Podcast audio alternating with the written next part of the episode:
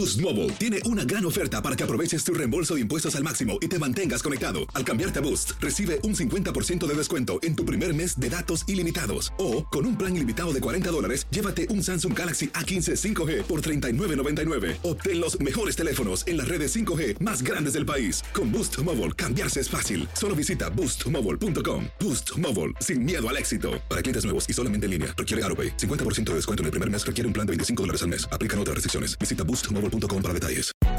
Hay gente a la que le encanta el McCrispy y hay gente que nunca ha probado el McCrispy. Pero todavía no conocemos a nadie que lo haya probado y no le guste. Para pa pa pa. Cassandra Sánchez Navarro junto a Catherine Siachoque y Verónica Bravo en la nueva serie de comedia original de VIX, Consuelo, disponible en la app de VIX ya.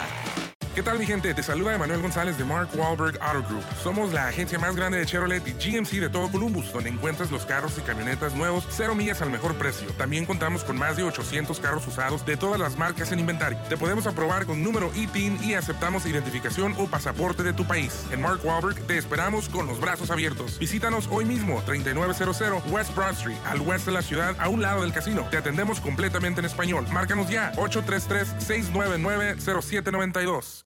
Escuchas los podcasts de Buenos Días América, compártelos y ayúdanos a informar a otros.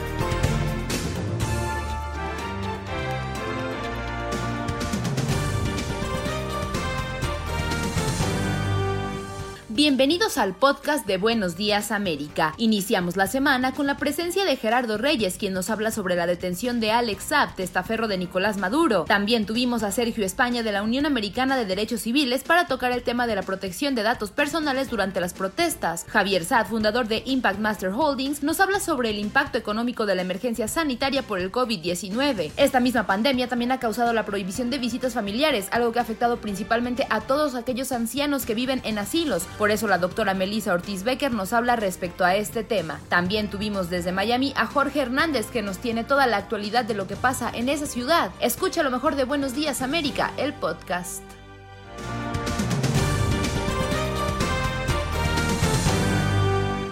Y tenemos un invitado de la casa, un invitado muy importante. Se trata de Gerardo Reyes, él es el director de Univisión Investiga. Seguramente quienes han visto las grandes denuncias de Univisión, de Noticias Univisión, eh, han visto a Gerardo pasar por la pantalla chica porque él es el que lidera este maravilloso equipo que trae tantas investigaciones a profundidad de lo que está sucediendo. Gerardo, buenos días América. Buenos días Juan Carlos y gracias por esa presentación. Gerardo, lo invitamos porque queríamos hablar de Alex Saab, este ciudadano colombiano que fue detenido eh, este fin de semana en Cabo Verde, en África, y que está sindicado de ser el principal testaferro del líder del régimen venezolano Nicolás Maduro. ¿Cómo llega este individuo a ser considerado el principal testaferro de un hombre como Maduro? Pues ese es un empresario de Barranquilla que eh, de joven se dedicaba a fabricar eh, eh, llaveros y otros productos promocionales, camisetas estampadas, que cuando fracasó en ese negocio conoció a otro colombiano empresario que estaba muy ligado al gobierno mm, de Venezuela, a Chávez, y logró a través de este señor ganarse un contrato para construir eh, viviendas populares por unos mm, 350 millones de dólares hace aproximadamente 10 años. Ahí comenzó esa eh, carrera de, de, llamémoslas, de éxitos de él con el gobierno de Venezuela y acumuló una gran fortuna porque se fue ganando otros contratos. Después el régimen de Maduro le entregó todo el manejo de la compra en el exterior de los alimentos eh, para mm, la emergencia, la hambruna que hay en Venezuela. También allí hizo algunas eh, trampas según los alegatos porque compraba eh, alimentos o en mal estado o que no cumplían con las especificaciones nutricionales mínimas y además se dedicó a hacer importaciones eh, ficticias, se fue acusado de lavado de dinero en Colombia y finalmente de lavado de dinero aquí en Estados Unidos. Cada vez se volvió más importante para un régimen en, en, aprietos, eh, comprando y vendiendo oro, petróleo eh, y carbón. Gerardo, ¿cómo está? Buenos días, nos saluda Alex Vanegas. Obviamente se invierten recursos eh, para arrestar a una persona eh, con el calibre o con como se buscaba Alex Saab. Eh, muchos se preguntan por qué tanto invertir tantos recursos sabiendo si hace señal a Maduro, ¿qué falta para que la justicia estadounidense pueda ir por, por, por, Maduro? No es tan fácil. Recuerden que la, el, último eh, líder que ha sido traído a Estados Unidos a enfrentar cargos eh, de narcotráfico, Noriega, lo lograron después de una costosa, criticada y aparatosa invasión a su país, a Panamá, que sería más o menos el mismo escenario en el que tendría que al que tendría que enfrentarse Estados Unidos si quiere traer a Maduro ante la justicia de este país. De todas maneras, si llega a traerlo, estoy seguro que Alex Saab mm, sería uno de los testigos principales en su contra eh, para, para lograr sacar adelante ese, ese juicio pero pues eh, el Estados Unidos siempre ha perseguido a, la gente que acusa aquí y haya o no un juicio contra eh, Maduro, estoy seguro que si hay juicio contra Saab, nos vamos a enterar ya a, un, a, un, nivel de detalle cómo opera esta um, organización criminal internacional en la que se mezclan corrupción, narcotráfico, lavado de dinero, etcétera. Gerardo, entendemos que usted hace ya bastantes años le viene siguiendo la pista a Alex Naín Saab Morán, como es el nombre completo de este empresario colombiano. ¿Usted sí cree que él realmente hubiera estado en Cabo Verde realizando gestiones para conseguir alimentos, para conseguir medicinas, para enfrentar la pandemia del coronavirus en Venezuela como ha tratado de decirlo el régimen de Maduro, buscando asegurar que este hombre tiene una inmunidad diplomática, por lo que denuncia este mismo régimen, valga, valga aclarar lo que es el régimen el que lo denuncia, ¿se estarían violando protocolos internacionales? Bueno, hay otra, otras versiones, eh, de que este señor estaba allí tratando de solucionar un problema de un buque tanquero, como se sabe, eh, Venezuela tiene en este momento problemas de desabastecimiento de combustible. Y si él hubiera sido un agente del gobierno con estatus diplomático, lo más seguro es que hubiera presentado, cuando fue eh, detenido, un pasaporte diplomático. Y tengo entendido que él presentó eh, un pasaporte regular, quizás el, el venezolano colombiano, porque él sí tiene ciudadanía venezolana pero en ningún momento, de acuerdo con las fuentes que hemos consultado, él presentó ese estatus de eh, representante o agente en el extranjero del gobierno de Venezuela. Eh, Gerardo, usted lo menciona muy bien, eh, cada vez que un diplomático viaja a territorio internacional, presenta un pasaporte diplomático, si no me, no me equivoco, con visa A1 o A2, si es dependiente diplomático en esa misma línea, ¿qué se cree que Estados Unidos pueda obtener en los próximos días o cuáles son los pasos para que eh, Alex Saab lo incriminen y sea utilizado como un testigo protegido? testigo protegido?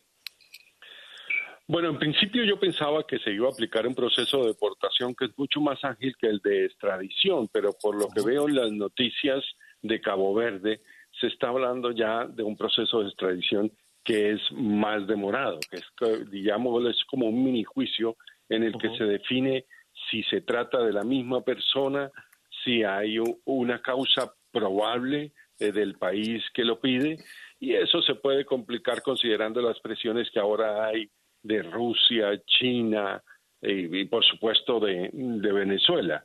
Eh, si a él lo traen a este país, eh, no sé eh, cuánto está dispuesto el gobierno, la fiscalía a negociar con él para conocer más sobre cómo opera el régimen de Maduro. A mí me da la impresión en principio de que va a ser muy difícil, a menos que atrapen a algún alto funcionario de ese país eh, y lo utilicen como testigo en su contra. Gerardo, rápidamente, porque usted sabe que el tiempo en la radio apremia, usted mejor que nosotros. Eh, ¿Si es realmente Alex Saab el poseedor de los secretos de Maduro?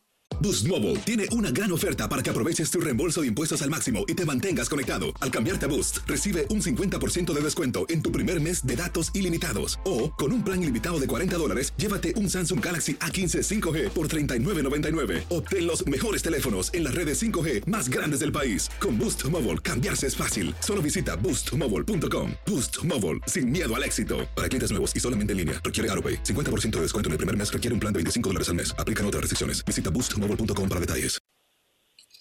Pues ha estado muy cerca su círculo y durante alrededor de 10 años. Yo creo que sí sabe mucho de cómo opera el régimen y que en, en dónde se mueve, quiénes son sus aliados y qué tipo de negocios hace en el exterior. Gerardo, muchísimas gracias por haberse eh, tomado este tiempo para acompañarnos aquí en Buenos Días América. Le deseamos un muy buen día y seguramente lo veremos en la televisión a lo largo de toda esta semana trayéndonos más detalles de esta investigación.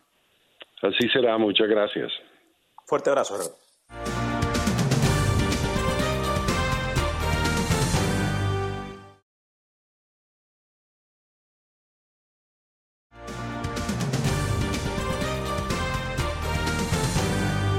Hola, hola. Andrea Martínez, ¿cómo estamos? Hola chicos, buenos días, ¿cómo están? Feliz lunes, feliz inicio de semana. A ustedes, a todas las personas que nos están escuchando, ya estamos aquí listas en Buenos Días América. Óigame, Andrea, ¿y qué es tendencia? ¿Con qué empieza la semana en redes sociales? Pues mire, tenemos una noticia eh, muy buena. Se siguen dando temas alrededor del caso de George Floyd, las protestas, y uno de ellos está relacionado con Barbara Streisand y Gianna Floyd, la hija de George Floyd, y es que Barbara, Barbara le dio eh, unas acciones de Disney a la hija de George Floyd. Wow, la niña le agradeció a través de redes sociales y también además este de enviarle pues un certificado de que es accionista ahora de, de Disney también le regaló algunos de sus álbumes firmados y cabe destacar, mándeme. Estamos hablando de la niña que vemos en un video sentada en los hombros de su padre. Exactamente. Una niña de, seis años, ¿no? De seis, años. Una, de niña muy chica, muy bella. Lamentable situación la que está enfrentando esta pequeña.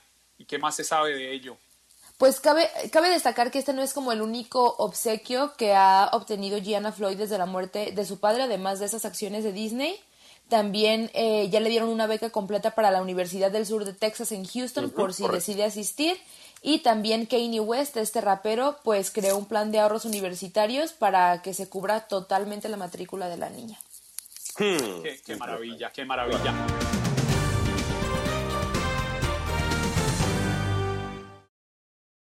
Boost Mobile tiene una gran oferta para que aproveches tu reembolso de impuestos al máximo y te mantengas conectado. Al cambiarte a Boost, recibe un 50% de descuento en tu primer mes de datos ilimitados. O, con un plan ilimitado de 40 dólares, llévate un Samsung Galaxy A15 5G por $39.99. Obtén los mejores teléfonos en las redes 5G más grandes del país. Con Boost Mobile, cambiarse es fácil. Solo visita boostmobile.com. Boost Mobile, sin miedo al éxito. Para clientes nuevos y solamente en línea, requiere AroPay. 50% de descuento en el primer mes requiere un plan de 25 dólares al mes. Aplican otras restricciones. Visita boostmobile para detalles.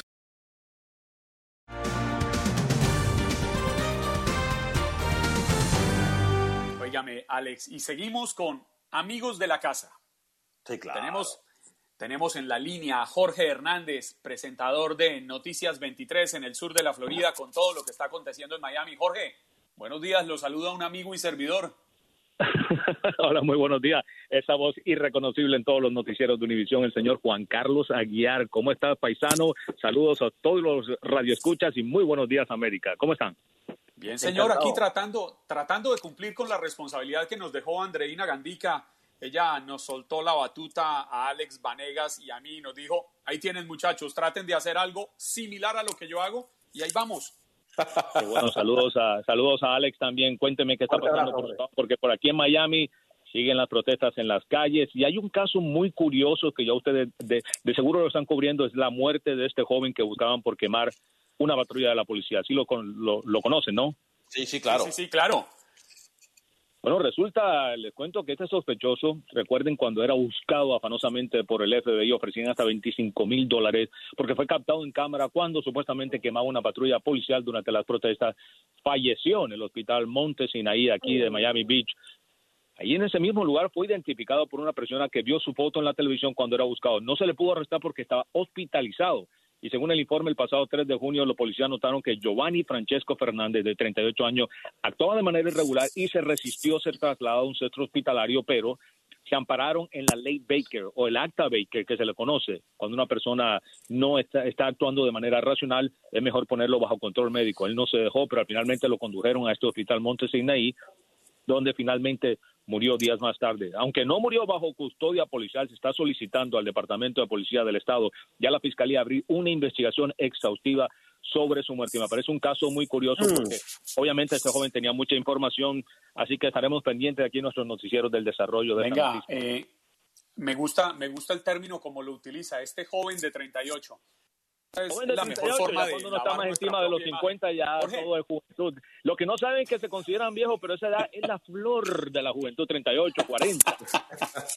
Jorge, y hablando de, de otra cosa aquí en la Florida, el gobernador Ron DeSantis está contemplando la posibilidad de volver a cerrar al menos una parte de, del estado, ¿no? Ay, Dios mío, es un tema bastante controversial también, Juan Carlos, porque muchas personas, como tú lo has visto en las redes sociales, exigían la reapertura económica, otros decían, ojo, porque viene una segunda ola, que es lo que estamos viendo. Durante este fin de semana rompimos récord de coronavirus en el estado de la Florida. En las últimas 24 horas, 2.165 casos, pero el sábado el sábado se registraron de viernes a sábado 2.865 nuevos casos de coronavirus. El mismo gobernador había dicho de que era porque ya las personas eh, habían ampliado los centros de prueba de coronavirus, mucha más gente se estaba haciendo la prueba. La realidad es que hay muchas personas más contagiadas y lo dijo también el alcalde de Miami que quizás podrían volver a considerar a cerrar, volver a ponernos en toque de queda. Así que es un tema bastante controversial porque estamos en el medio de, la pandemia y también de las protestas. Como ustedes saben, había quitado el fin de semana el alcalde de Miami de Carlos Jiménez el toque de queda y lo volvió a imponer hasta la semana pasada cuando lo volvió a quitar. Los únicos que han perdido aquí más dinero han sido el ciudadano común o el ciudadano de a pie y los negocios locales que están en serios aprietos. Tenemos el caso de esta persona que tiene un restaurante en Bayside, debe 120 mil dólares porque dice que no ha producido un peso, son 40 mil dólares de renta mensuales y ahora tiene una deuda de 120 mil que no se la quieren perdonar. Entonces dice, tendré que cerrar, más de 40 empleados tendrán que quedarse sin trabajo. Es una situación muy difícil, la verdad, en la que estamos, Juan Carlos. Así es, y es que cuando recupera usted la renta de tres, de tres meses de un local comercial sin que éste esté produciendo. Y no, no es un caso aislado. Ejemplos se repiten a lo largo y ancho del país. Claro, y lo hemos visto también con dueños de casa o personas que rentan, personas que no están pagando la hipoteca. Los dueños de renta se quejan de que no han podido pagar su renta porque no tienen ingresos, pero los dueños de esa propiedad dicen, yo tengo que seguir pagando el impuesto a esta propiedad, yo tengo que seguir pagando el mantenimiento. Son un arma de doble filo. Por un lado, los que no pueden pagar los dueños y los dueños de esa propiedad es que sí les están reclamando el pago de, del impuesto a la propiedad. Entonces, es bastante complicado. Estamos viendo también barajando la posibilidad de esta nueva ayuda económica federal. Así que muchos temas, muchos temas. Jorge, muchas gracias, un fuerte abrazo.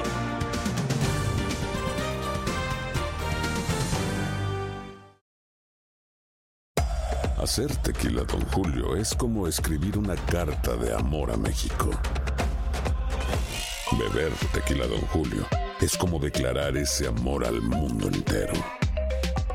Don Julio es el tequila de lujo original, hecho con la misma pasión que recorre las raíces de nuestro país. Porque si no es por amor, ¿para qué? Consume responsablemente. Don Julio Tequila, 40% alcohol por volumen, 2020. Importado por Diageo Americas, New York, New York.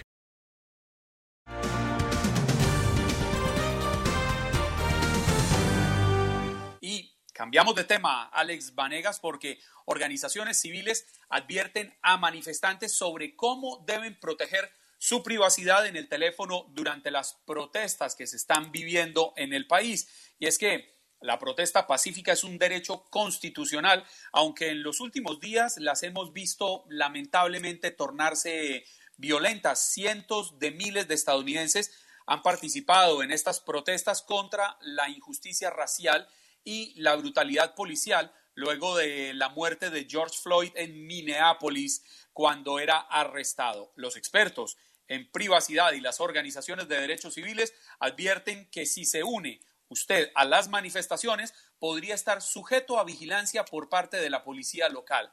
Estos agentes, además de emplear cámaras de video, drones, las agencias oficiales también pueden acceder a los datos de sus teléfonos celulares para identificar a los manifestantes. Para esto, tenemos como invitado a Sergio España de la Unión Americana de Derechos Civiles. Sergio, buenos días, bienvenido a Buenos Días América. Muy buenos días, gracias por tenerme. Gracias a usted, señor, por madrugar con nosotros. Sergio, ¿cómo está funcionando esta recopilación de datos de parte de las autoridades? Claro, pues este sinceramente ha sido un proceso que ha existido por años. Eh, nuestros teléfonos han sido vulnerables por mucho tiempo eh, y no es hasta más reciente que ha habido protecciones. Eh, lo que estamos viendo que está pasando, no en todos los casos y no en todas las protestas, pero que bien puede ser usados en, casi cada una de esas situaciones, es que la policía puede usar su teléfono para, para descubrir su localización si usted no tiene el teléfono protegido con un código de número, ¿no? Eh, podría ser de que ellos pueden ah, tener acceso a su teléfono si es arrestado, si lo interrumpan, donde pueden ah, recibir sus fotos, eh, sus datos personales y todo eso.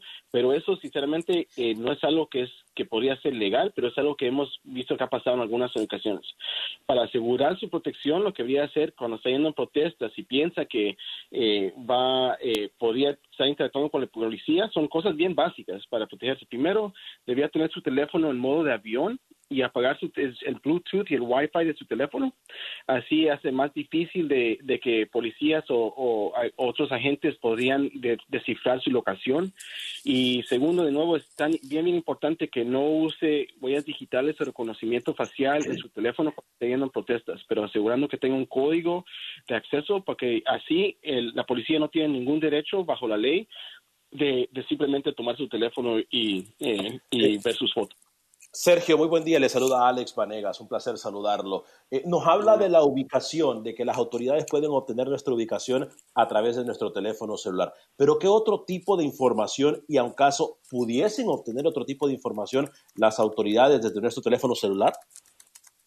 Eh, de nuevo, ellos si uno le da acceso al teléfono, en teoría podrían accesar cualquier cosa que esté compartido. Pero eso si oh. usted lo da de forma voluntaria. Eh, lo que hemos visto es de que si uno protege su teléfono con códigos, ellos no tienen derecho a tener ningún acceso de esa forma. Con eso dicho, lo que también hacen policías, algunas agencias eh, eh, policíacas, es que tienen, están en participación con compañías privadas, donde ellos toman todo las fotos públicas que están en Facebook, en Instagram y en Twitter y pueden comparar esas fotos a fotos de usted. O sea que otra forma que puede ser usada su información no sería exactamente en ese mismo momento, pero digamos que usted está tomando está tomando fotos de su protesta, de protestas o, sus amigos están poniendo fotos de ustedes en las protestas. Policías podrían usar esos programas privados para ver a fotos que son completamente públicas, fotos que no han sido eh, privatizadas eh, bajo su red social y podrían ahí descubrir dónde es que la gente está localizada. Y hemos visto que a veces eh, hacen casos diciendo que porque uno está a la par de una persona que a lo mejor tienen estaba participando en algo que ellos piensan que es criminal, podrían usar eso como excusa para decir que uno también está participando en la misma acción, aunque uno no esté participando, simplemente porque vieron fotos de nosotros a la par de esa gente.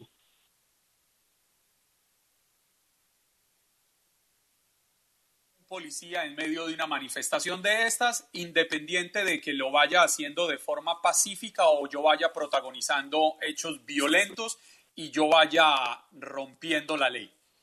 El policía me detiene, me esposa. Él me puede quitar el teléfono y me puede obligar a darle eh, la clave de acceso o utilizar mi huella digital para acceder a la información de mi dispositivo móvil? No. De nuevo, pues que es tan importante asegurar que tenga un código eh, de con números en vez de código, porque lo podían hacer, y de nuevo, eh, es de que podían poner la, la, cámara, el teléfono, acabar enfrente de uno, o a veces hemos visto casos que agarran la huella y lo puchan ahí. Pero si eh, y eso también no, está justificado, pero lo, sabemos que lo han hecho. Si uno tiene un código eh, de números, en vez de tener eh, reconocimiento facial o huellas digitales, no tiene ningún derecho a exigir que usted abra ese teléfono, al menos que haya una decisión de un juez. O sea que eso no, puede, no lo pueden hacer ahí mismo bajo, bajo interrogación.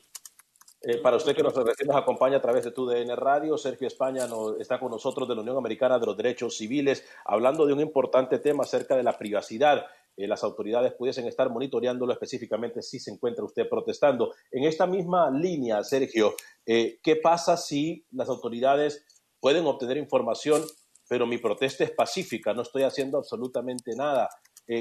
la gente puede decir, bueno, tengo miedo ahora de ir a las protestas porque me puede monitorear la policía.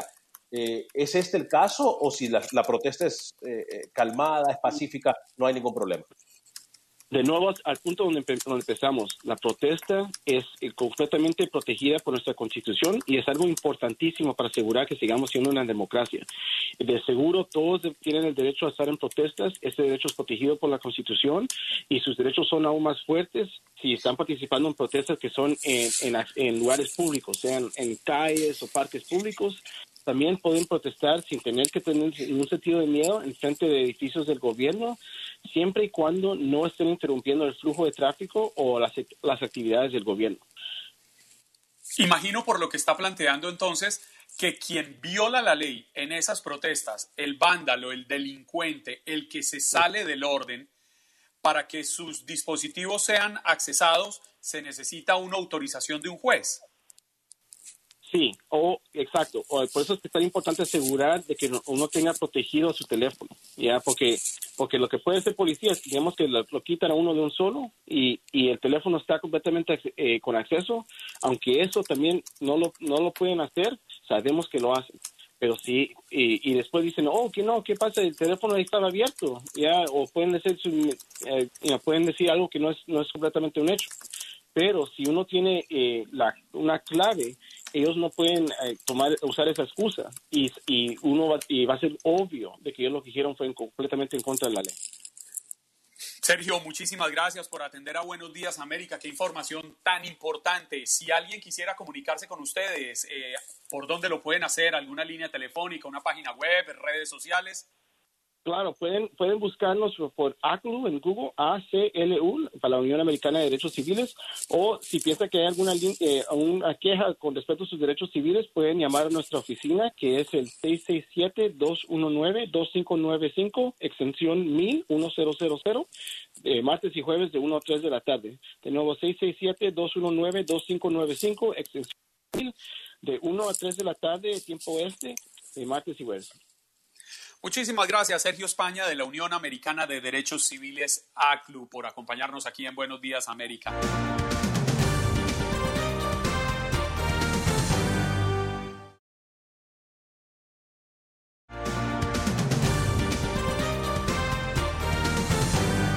Y hablando de contar, yo realmente, esto es uno de los segmentos que espero todas y cada una de las mañanas segmento que a mí me documenta. Este es un segmento en el cual yo respeto mucho, como usted dice, como diría, de su merced.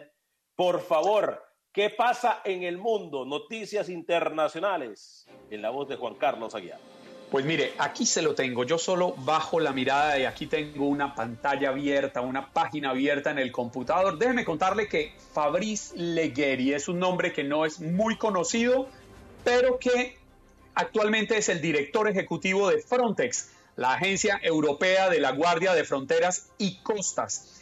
Este hombre asumió el cargo en enero de 2015 y él pidió recientemente que sea elaborado un protocolo de actuación en toda la comunidad europea ante futuras pandemias. Incluso en una entrevista que este señor Fabrice Legueri le dio al periódico El País de España, habló de medidas en los viajes que fueran comparables, escuche bien, a las desatadas por los atentados en Estados Unidos el 11 de septiembre de 2001. Eh, Legueri, quien es el máximo responsable de Frontex, cree que ha llegado el momento de defender un refuerzo sin precedentes en la gestión de la frontera exterior de la Unión Europea para enfrentar pandemias y evitar lo sucedido como pasó con el COVID-19 o coronavirus. Y usted que lo menciona muy bien, este nuevo plan sería implementado en todas las naciones eh, eh, eh, europeas. Sin embargo, hoy casualmente sale a relucir un informe en el cual España se dice que tiene un plan de contingencia en contra de, de pandemias desde el año 2005. ¿Pero qué cree? Desde el año 2005 se tiene un plan, pero con el COVID-19 no se utilizó mencionado plan. Es que ese, ese, ese ha sido el problema.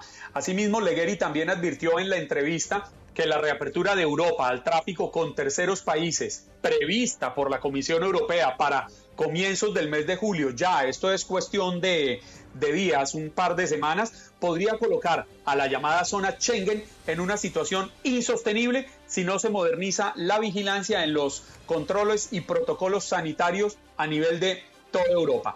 Pero si me permite seguir con Europa, por favor. Eh, la Audiencia Nacional Española inició el juicio contra el coronel salvadoreño Inocente Montaño, para quien la fiscalía pide 150 años, Montano, perdón, para quien la fiscalía pide 150 años de cárcel por su supuesta participación en el asesinato de seis sacerdotes jesuitas y dos colaboradoras en El Salvador, en unos hechos que lamentablemente se registraron en el año 1989.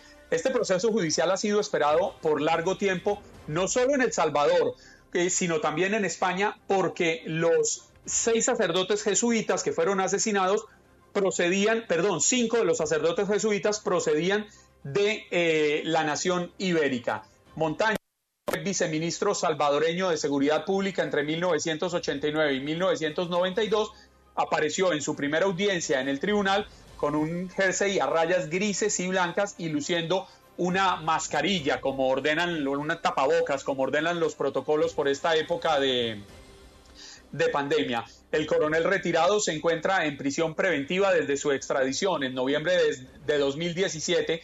Fue extraditado de Estados Unidos, donde está estaba viviendo y donde también alcanzó a estar dos años encarcelado. Los religiosos españoles valga la pena recordarlos, eran Ignacio Ellacuría, Ignacio Martín Baró, Segundo Montes, Amado López y Juan Ramón Moreno, así como el religioso salvadoreño Joaquín López y la mujer y la hija del guardián de la universidad, Elba y Celina Ramos. Vale mencionar que en noviembre 16 del año pasado, o sea, del 2019, se cumplieron 30 años de esta masacre y también fue muy criticado el proceso legal en El Salvador porque se cree y se argumenta, según los documentos investigativos, que eh, fue el mismo gobierno salvadoreño que no permitió en su momento o cuando se inició la investigación de extradición de el recién acusado.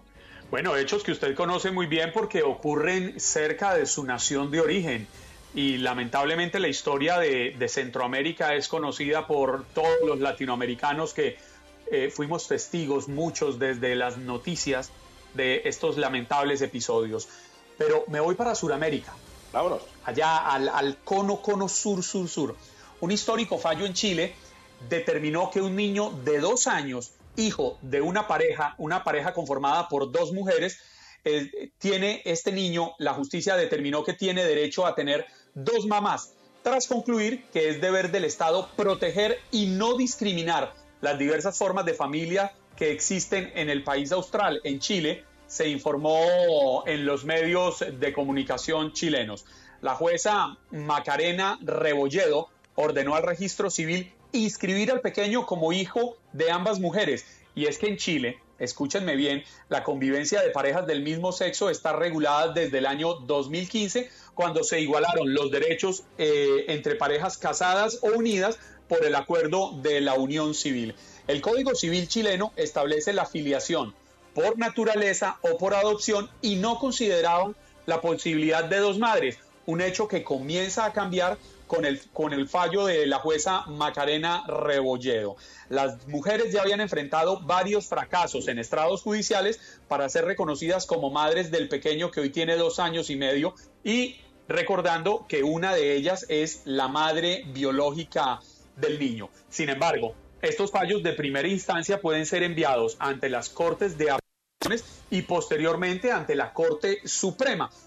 No obstante, hay expertos en el país austral, en Chile, que creen improbable, improbable que este fallo sea apelado, puesto que las dos partes lograron ponerse de acuerdo para que la jueza Rebollero determinara esta situación. El segundo juzgado de familia es la encargada la honorable jueza Rebolledo y como usted lo menciona, es eh, caso histórico. Se cree que obviamente después de las apelaciones, usted muy bien lo menciona, según argumentos eh, también de expertos en leyes en Chile, eh, que esto se va a quedar así. Repetimos, es histórico entonces el caso de este menor que va a tener dos madres.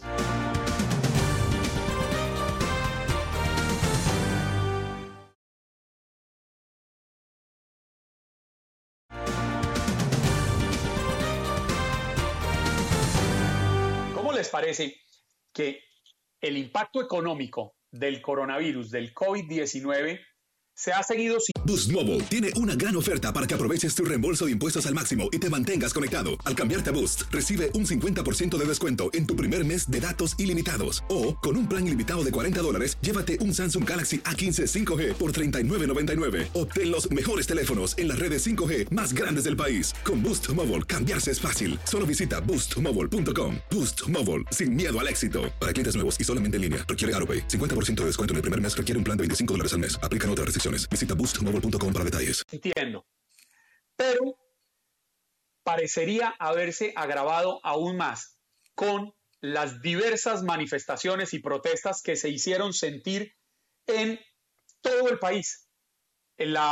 Cuando estábamos regresando a la normalidad y estaban empezando a abrir los comercios y la gente estaba empezando lentamente a reactivar sus ventas, pues vienen estas manifestaciones y obligan nuevamente al cierre de muchos locales comerciales. Para hablar de esto, tenemos invitado a Javier Saade, fundador y, gerente de Impact Master Holdings, quien llegó a ser uno de los latinos más importantes de la administración del presidente Barack Obama en el soporte federal de pequeñas empresas.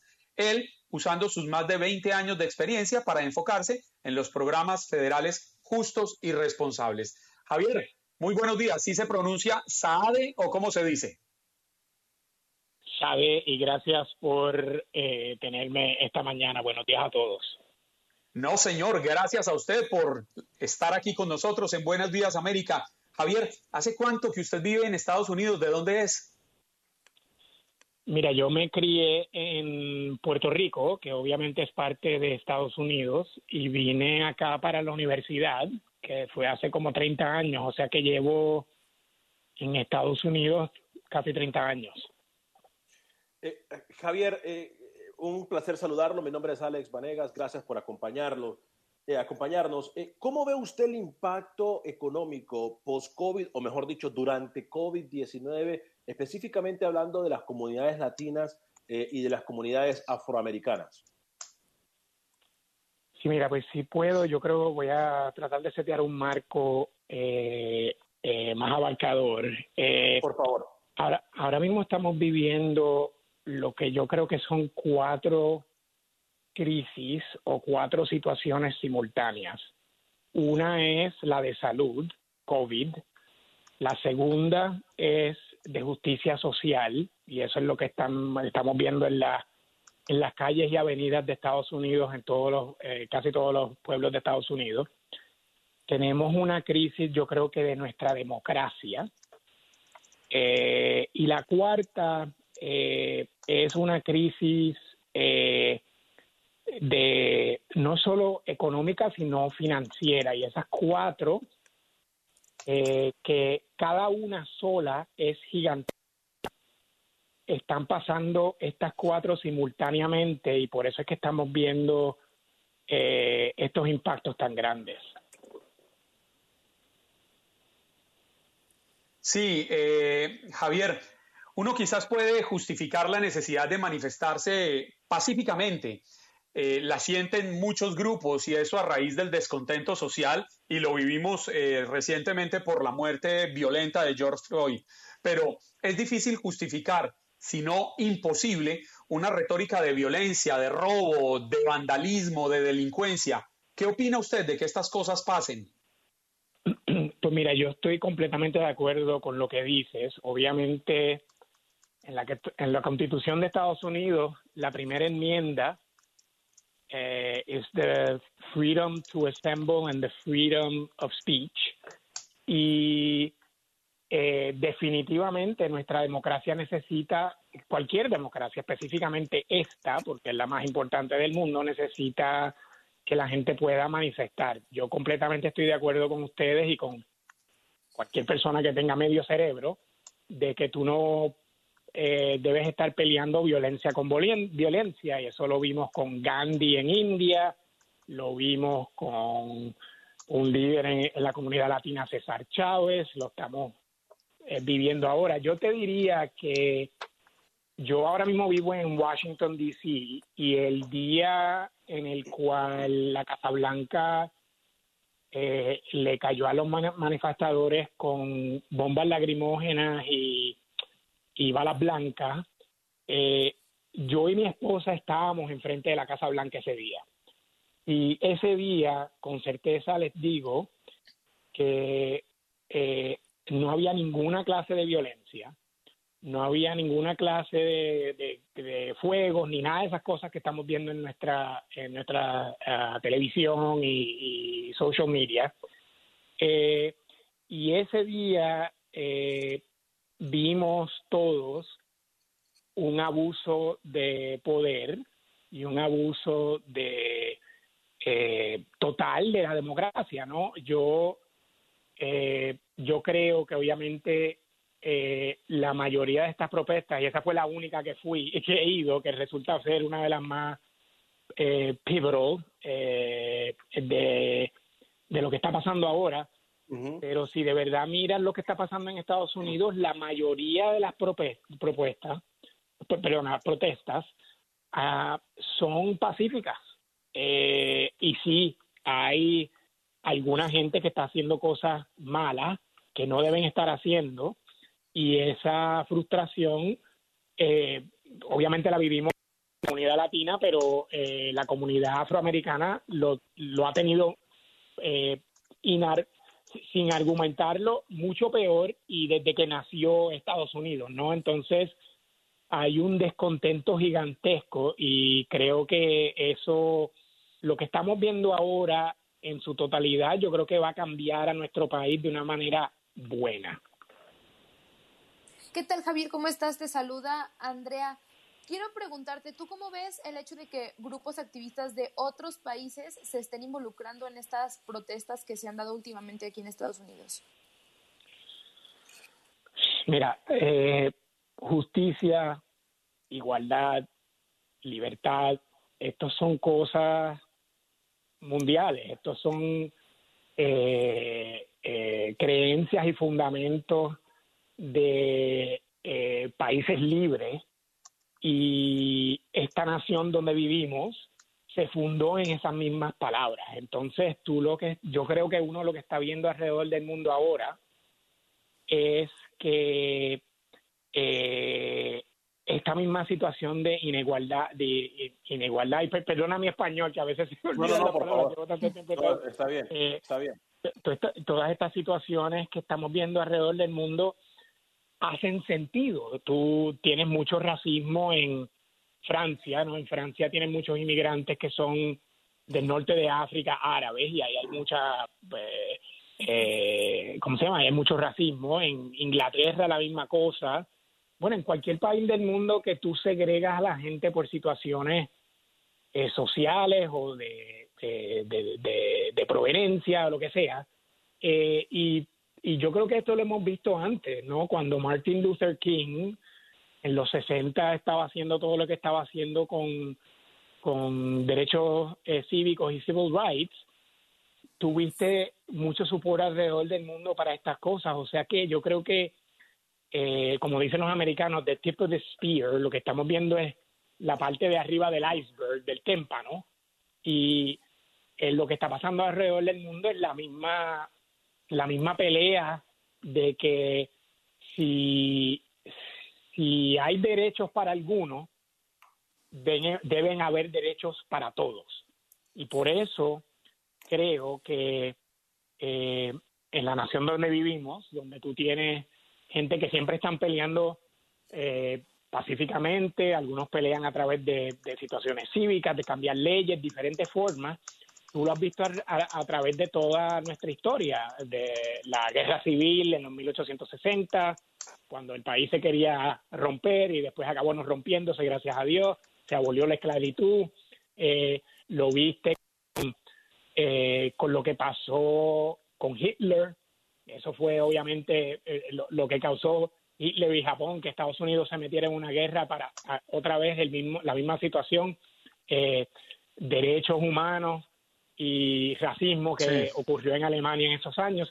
O sea que yo creo que lo que estamos viendo no es raro, creo que es eh, normal y creo que es importante para, para esta situación y, y lo que están pasando nuestros nuestros hermanos afro, afroamericanos aquí en Estados Unidos es algo que nosotros los latinos sentimos y que los latinos debemos estar completamente dando de support a, a lo que a, a, que están peleando porque justicia para African Americans significa por consecuencia justicia para todos. Y justicia para todos significa a los 60 millones de nosotros en Estados Unidos latinos que vamos a hacer 100 millones en 20 años. Eh, creo que es muy importante. Javier, muchísimas gracias por compartir con nosotros su experiencia, sus ideas, sus posiciones. Era Javier Sade, fundador y gerente de Impact Master Holdings.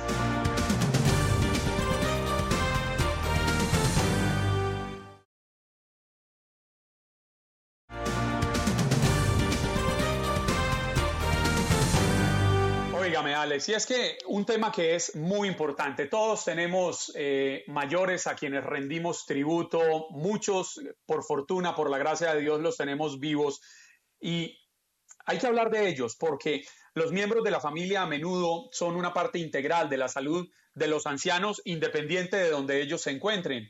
Eh, todos tienen cuidado de que coman, de que tengan previsto su aseo personal y por supuesto que reciban un inestimable apoyo emocional. Pero en esta época del coronavirus, esta situación se ha complicado. No pueden ir los familiares a los hogares donde viven muchos de sus ancianos, sus abuelos, sus padres, no pueden ir a visitarlos, ni siquiera a las casas, y esto está afectando la, la salud emocional de nuestros mayores, Alex, y es una situación preocupante. Por eso hemos invitado a la doctora Melissa Ortiz Becker. Ella es neuropsicóloga para que hablemos un poco de esto, de cómo evitar estos males en nuestros mayores. Doctora Melissa, muy buenos días. Bienvenida Buenos Días, América. Buenos días, gracias por la invitación y muy buenos días a todos ustedes. Gracias a usted por acompañarnos. Quisiera preguntarle inicialmente, ¿qué tan importante es las manifestaciones de cariño para nuestros mayores, qué tanto los puede afectar el no recibir esa visita a la que estaban tan acostumbrados? Mira, para las personas que tienen condiciones de salud, ¿no? que requieran que vivan en un centro de envejecientes o un centro de rehabilitación, ya sea temporero o sea permanente, es muy importante que se les evalúe su estado emocional esa falta de contacto, de un abrazo, de una llamada, de poder estar pendiente si comió, si no comió, para esa persona es vital. Es muy importante, no solamente para el funcionamiento emocional, sino para evitar otras condiciones y otras cosas que pueden suceder, que no quiero decir que pueda estar en algún centro específicamente, pero por ejemplo, nosotros cuando tenemos una persona, un ser querido en uno de estos lugares, vamos a menudo, estamos pendientes si la persona requiere que tenga unos diapers o unos pañales de adultos, nosotros estamos pendientes de ellos y vamos a pedir, mira, por favor, ven, chequeame a mi mamá o chequeame a mi tía, a mi abuelita, para que no tenga mayores problemas después. También no ha comido, fíjate, me la puedes chequear acá tenemos una relación con, la, con el personal de, del centro como los familiares que somos. En este momento, estas personas no están teniendo ni siquiera un contacto, un abrazo, una, una palabra de cariño, y es muy, muy, muy importante para ellos tener ese contacto físico y emocional. Al no tenerlo, puede, pueden caer en unas depresiones más fuertes, pueden caer en unas ansiedades más fuertes y pueden caer, que es a lo que iba, a un abuso psicológico, a ser víctimas de un abuso de negligencia. Y eso también influye en que ellos se sientan abandonados, aislados, tristes, que se sientan una carga para la familia. Todas esas cosas afectan en este momento donde no podemos tener un contacto real con estos eh, familiares, es muy, muy importante que se evalúe su estado emocional, que estemos pendientes. Sí. Doctora, muy buenos días, gracias por acompañarnos. Eh, mucha gente en este momento ha optado por ver a sus familiares a través de un cristal. ¿Qué tan sano mentalmente o es esto beneficioso o cómo lo ve usted que es especialista en el caso del comportamiento humano ¿Es bueno que sea ver a nuestros familiares y que nos sientan ahí a través de un cristal? Mira, en este momento que no tenemos, o sea, la, eh, la importancia del contagio, o sea, nosotros estamos protegiendo a esta población. Lo que sucede es que cuando nosotros nos protegen de algo, es como cuando éramos niños y nuestros papás nos decían no vayas a tal sitio porque puede pasar algo.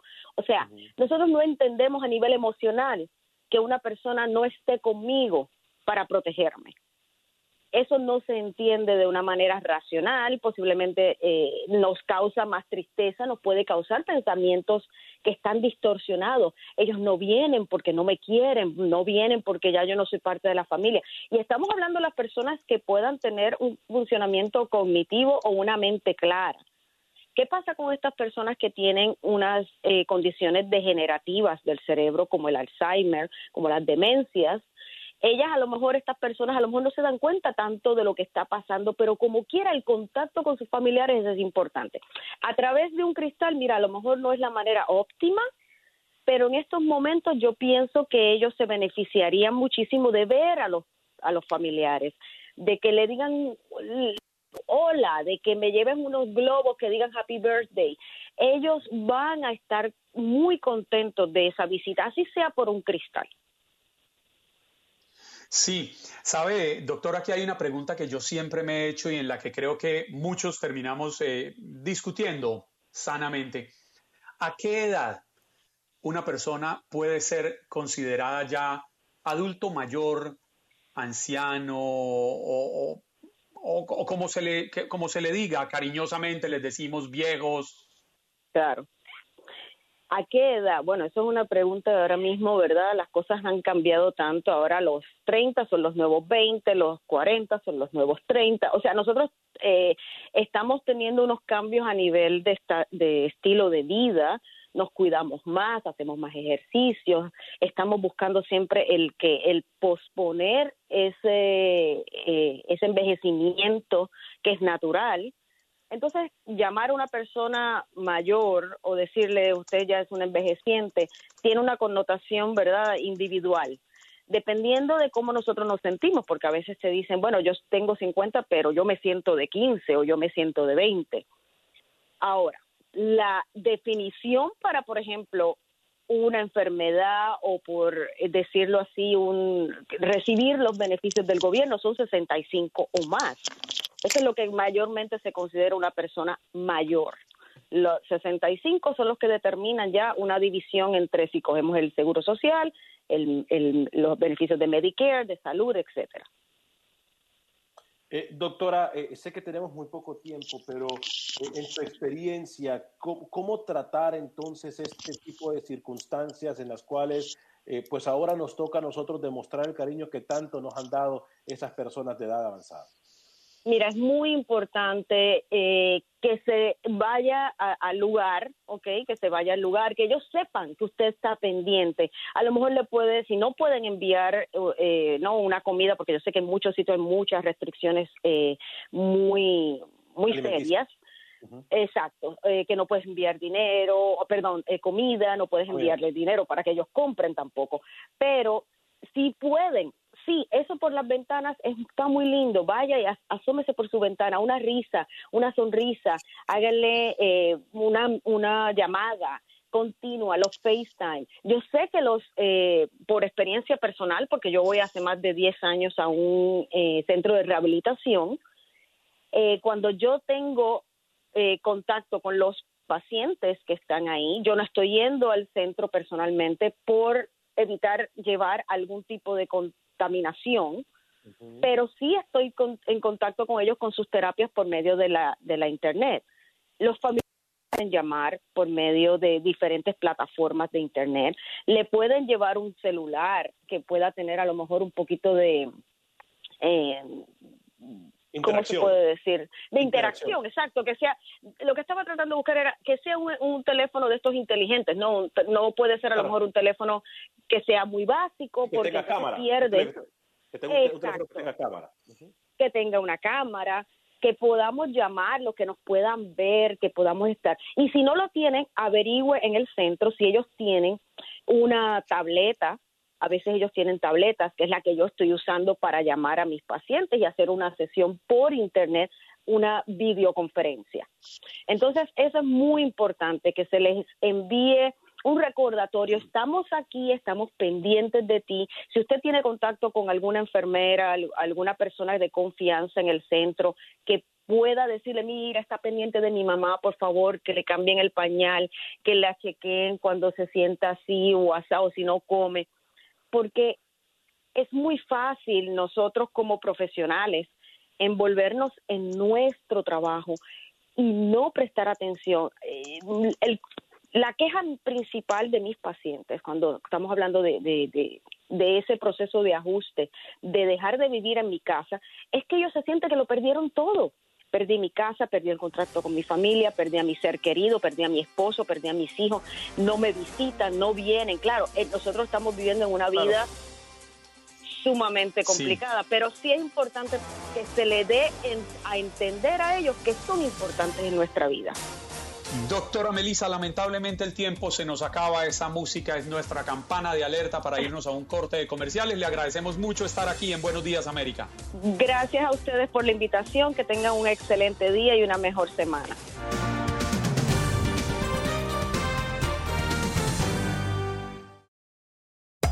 Hacer tequila, don Julio, es como escribir una carta de amor a México. Beber tequila, don Julio es como declarar ese amor al mundo entero. Don Julio es el tequila de lujo original, hecho con la misma pasión que recorre las raíces de nuestro país. Porque si no es por amor, ¿para qué? Consume responsablemente. Don Julio Tequila, 40% alcohol por volumen, 2020. Importado por Diageo Americas, New York, New York.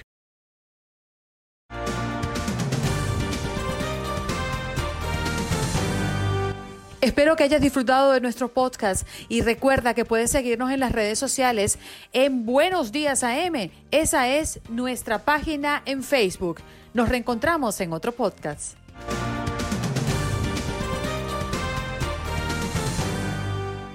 Boost Mobile tiene una gran oferta para que aproveches tu reembolso de impuestos al máximo y te mantengas conectado. Al cambiarte a Boost, recibe un 50% de descuento en tu primer mes de datos ilimitados. O, con un plan ilimitado de 40 dólares, llévate un Samsung Galaxy A15 5G por $39.99. Obtén los mejores teléfonos en las redes 5G más grandes del país. Con Boost Mobile, cambiarse es fácil. Solo visita boostmobile.com. Boost Mobile, sin miedo al éxito. Para clientes nuevos y solamente en línea, requiere AroPay. 50% de descuento en el primer mes requiere un plan de 25 dólares al mes. Aplican otras restricciones. Visita Boost Mobile para detalles. Cassandra Sánchez Navarro junto a Catherine Siachoque y Verónica Bravo en la nueva serie de comedia original de VIX, Consuelo, disponible en la app de VIX ya.